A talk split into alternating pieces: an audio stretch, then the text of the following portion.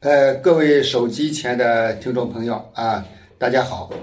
这两天呢，有呃这么一个事情呢，大家都比较呃关心，也就是说这个新型冠状非典型肺炎。呃，那么这个事情呢，不但是给我们国家的这个社会啊带来了好多的问题啊，那么特别是对于我们一些个企业家的影响呢，也是比较大的啊。这个影响呢，除了这个经济上的损失之外，呃，那么下一步呢，可能呢会出现呃大量的这个法律上的这个纠纷啊。那么这些个纠纷呢，可能啊，在这个疫情结束以后啊，慢慢的的就是浮现出来了。呃，那么现在呢，对每一个企业家来说啊，大家呢关心的事情呢，呃，除了这个疫情之外啊，就是后续的，如果一旦发生了这个法律上的纠纷，呃，如何来处理的问题啊。大家呢，呃，这个关心的问题呢比较多啊。每一个企业家呢，他的关心的这个侧重点是不一样的。但是呢，现在看来呢，就是大家的这个集中的问题啊，有这么三个方面。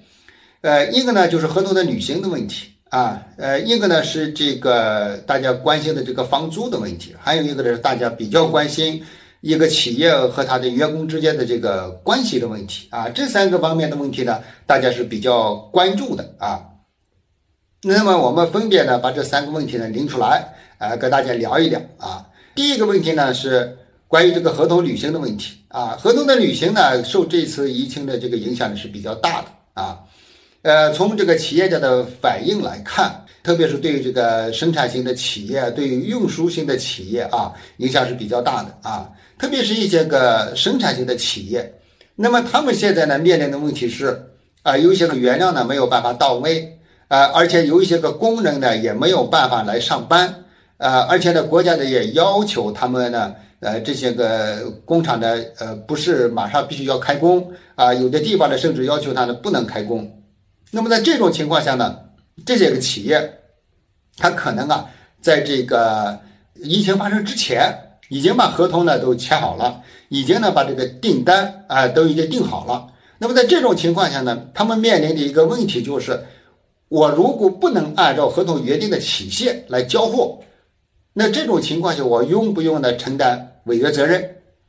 啊，那对于这个另一方来说呢，他可能要考虑的一个问题是，如果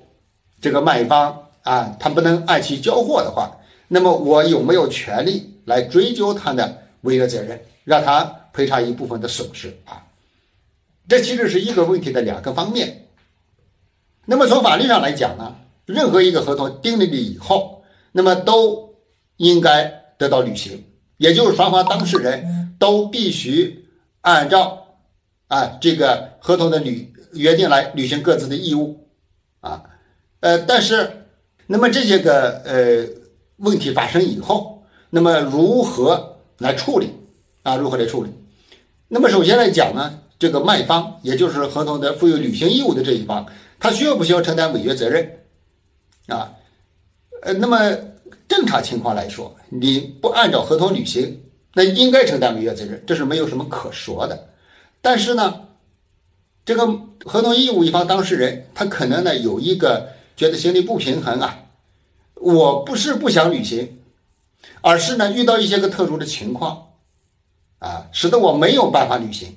那么你现在让我承担违约责任，是不是对我也不公平啊？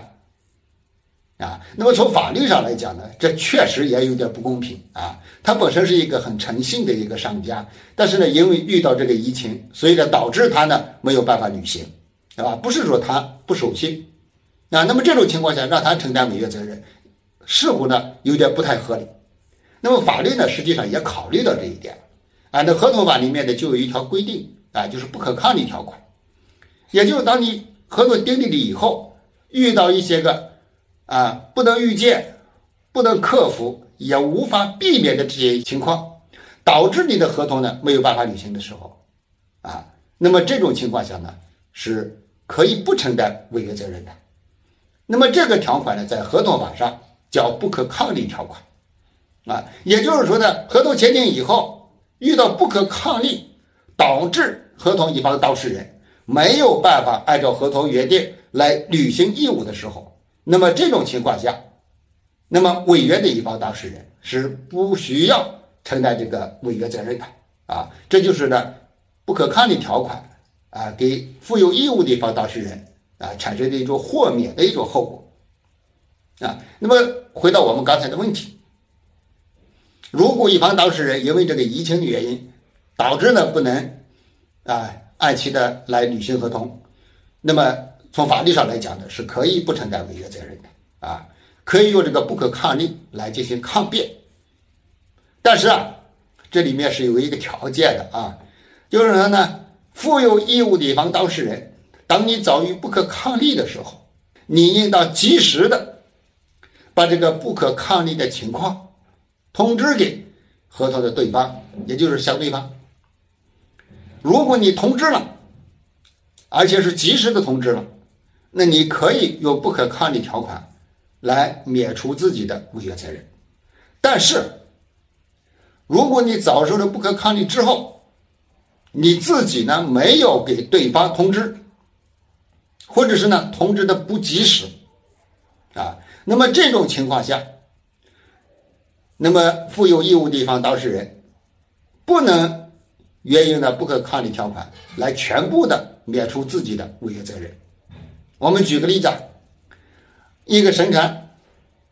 这个电视机的一个厂家，啊，他由于自己的这个遭受不可抗力啊，没法组织生产，但是呢，他把这个情况呢没有告诉这个买方，那么买方呢以为他是可以生产的，那么最后导致呢，这个买方为了接收他的货物，为了啊给下一家。履行合同做了好多的准备工作，造成了很大的损失。那么这种情况下，这个买方就可以要求这个生产方，你的给我赔偿损失，因为你虽然遭受了不可抗力，但是你并没有把你遭受不可抗力这个事由告诉我，使得我的损失呢继续在扩大。那么这种情况下。你这个生产商或者叫卖方就不能引用不可抗力条款来免除自己的违约责任。所以啊，我们作为一个企业家，在这个疫情的这个过程当中，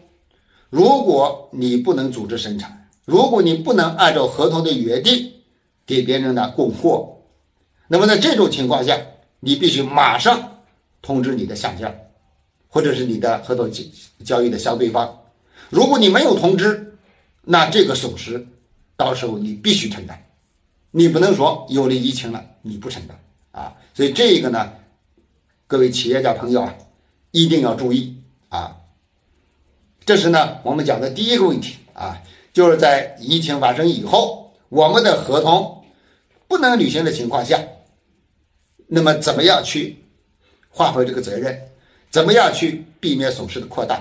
怎么样去使得呢双方呢能在合同里面达成一个平衡？啊，这是第一个问题。